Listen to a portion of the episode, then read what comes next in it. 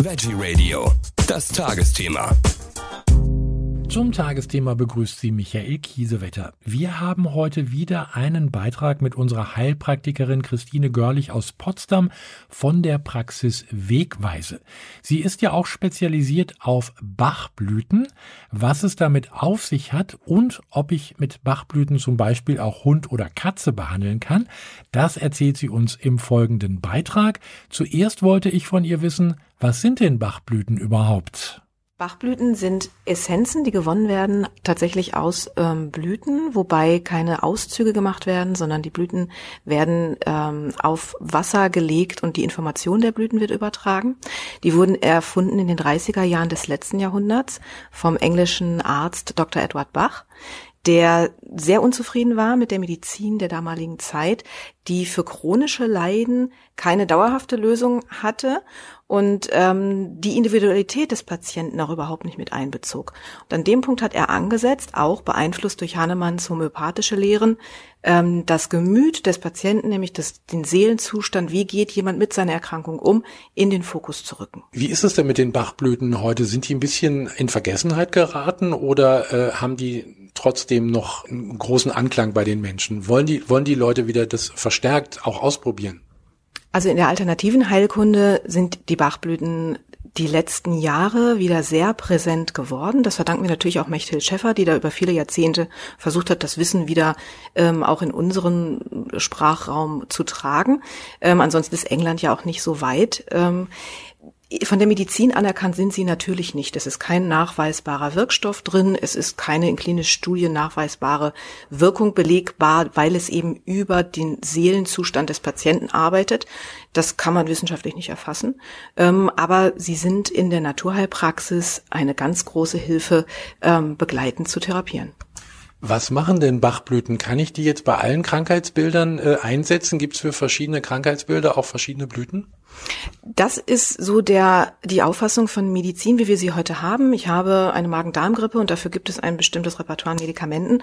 So arbeiten Bachblüten nicht. Nehmen wir die Magen-Darm-Grippe. Ähm, jeder geht anders damit um. Der eine wird ungeduldig und sagt, oh mein Gott, ich habe gar keine Zeit, krank zu sein. Ich habe im Job zu viel zu tun.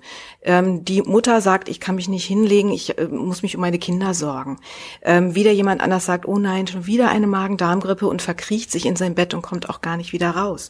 Und genau da setzen die Blüten an beim Umgang mit Krankheit. Jetzt ist es so, eine Bachblüte wird keinen Beinbruch heilen, aber sie kann eben unterstützen, die Stimmung beim Ausheilen des Beinbruchs zu unterstützen.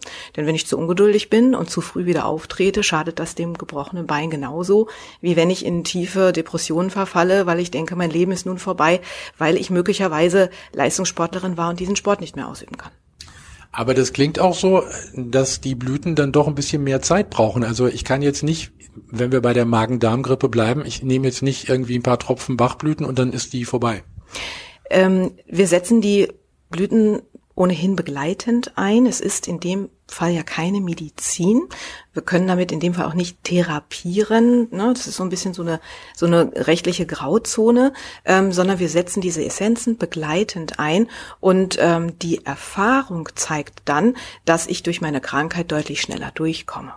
Ähm, sie sind in der Regel auch für die chronischen Sachen eher gedacht. Ne? Eine chronisch entzündliche Darmerkrankung wie ein Morbus Crohn, eine Colitis ulcerosa ähm, geht kaum ohne, dass die Patienten, die schon so lange krank sind, dadurch auch in irgendeiner Art und Weise verstimmt sind. Und dann ist es eine deutliche Erleichterung, wenn man diese Stimmungslagen auffangen kann und damit eben viel mehr Raum bekommt, sich wieder um seine Gesundung zu kümmern. Wie viel Bachblüten gibt's eigentlich? Es gibt 38 Essenzen, 37 davon werden tatsächlich aus Blüten gewonnen. Die 38. das ist Rockwater, das ist ähm, Quellwasser, das ist das konservierte, heilsame Wasser einer Quelle. Es gibt ja auch diese berühmten Rescue-Tropfen. Das hat ja auch was mit den Bachblüten zu tun. Ne? Genau, das ist jetzt schon ein Markenprodukt. Ähm, Dr. Bach übergab seine Rezepturen damals an drei Apotheken. Mit einer ist man heute eben noch viel in Kontakt. Das ist die Firma Nelsons, die diese Rescue-Tropfen herstellen, die noch nach Originalrezeptur von Dr. Bach herstellen und auch von den Originalstandorten äh, die Blüten benutzen, beziehungsweise ihre ähm, Muttertinkturen vom Bach Center selber bekommen. Und ähm, diese Not Notfalltropfen kann man sie nennen, denn es gibt ja auch andere Hersteller, die sie machen. Das ist eine Zusammensetzung aus fünf verschiedenen Blüten, die dafür helfen, in Notsituationen, in Ausnahmesituationen im Hier und Jetzt zu bleiben und nicht in Panik zu verfallen, nicht ungeduldig zu werden, kein Trauma davon zu tragen. Das ist so die einzige Mischung, die fertig eigentlich immer in Notsituationen funktioniert. Wo kommen die Blüten eigentlich her? Wo wachsen die? Die wachsen tatsächlich alle in Wales und Umgebung. Also wir sind tatsächlich in England. Ähm, erfunden zu Zeiten der industriellen Revolution war die Natur immer so der Zufluchtsraum von, von Dr. Bach. Und für ihn war klar, wir kommen aus der Natur, also muss es auch eine Lösung für unsere Leiden in der Natur geben. Und er hat sich von vornherein auf die einfachen Kräuter des Feldes und Waldes, wie er es nannte, konzentriert. Denn wir sind einfache Wesen aus der Natur genauso wie die Pflanzen. Und die Blüte als Krönung der Schöpfung war für ihn da immer schon schwer im Fokus. Bei, bei was für, ich sage jetzt mal, körperlichen Beschwerden, also wir haben ja schon ein paar genannt, also in chronischer Art zum Beispiel, was kann man sonst noch äh, anfangen mit Bachblüten? Also in, bei welchen Krankheitsbildern könnten sie unterstützend wirken? Nein, wir denken ja eben nicht in Krankheitsbildern, ne? aber ähm, man kann, also ich setze sie in meiner Praxis im Schwerpunkt bei der Therapie oder bei der Begleitung chronischer Krankheitsprozesse und in der ganzheitlichen Kinderheilkunde ein. Im Grunde genommen kann ich damit alles begleiten. Also wenn Sie zu mir kommen mit einem chronischen Leiden über viele Jahre, kann ich Sie genauso einsetzen, wie Sie kommen mit Prüfungsängsten, die sehr aktuell sind. Ähm, Sie kommen mit Ihrem Kind, das äh, Verhaltensauffälligkeiten zeigt oder Konzentrationsprobleme in der Schule. Ähm, wir können sogar Pflanzen und Tiere damit behandeln. Das wollte ich gerade sagen. Also beim, bei Hund und Katze, also bei Tieren kann man es auch machen. Ich komme ursprünglich genau aus diesem Bereich. Ich habe das äh, viele Jahre ehrenamtlich im Tierschutz angeboten, äh, mit dem Schwerpunkt Katzen Katzen, weil ich die einfach selber auch am besten kenne. Ähm, ja, man kann Tiere ganz hervorragend damit ähm, behandeln. Ich habe so einige damit vom Tierheim bewahren können. Jetzt muss ich nur noch wissen, wie nimmt eine Katze diese Bachblüten zu sich? Ähm, Im Grunde genauso wie äh, Menschen. Ähm, man kann sie direkt auf die Zunge geben. Es reicht aber tatsächlich auch, sie einfach mit dem Körper in Berührung zu bringen. Das heißt, der Besitzer gibt sich die Blütentropfen oder von der Einnahmemischung die Tropfen in die Hand und streichelt das Tier einfach im Fell. Wenn man Tiere hat, die man behandeln will, weil sie so scheu sind, dass man eben in, noch nicht in Kontakt mit ihnen kommt, reicht es sogar, die Umgebung der Tiere zunächst damit zu betropfen. Nochmal zurück zu diesen äh, Bachblüten. Also insgesamt insgesamt 38 haben wir gehört, aber die Kombination aus diesen einzelnen Blüten, das geht in die Millionen. Ja, also grob hochgerechnet liegen wir bei 293 Millionen Kombinationsmöglichkeiten aus diesen 38 Essenzen.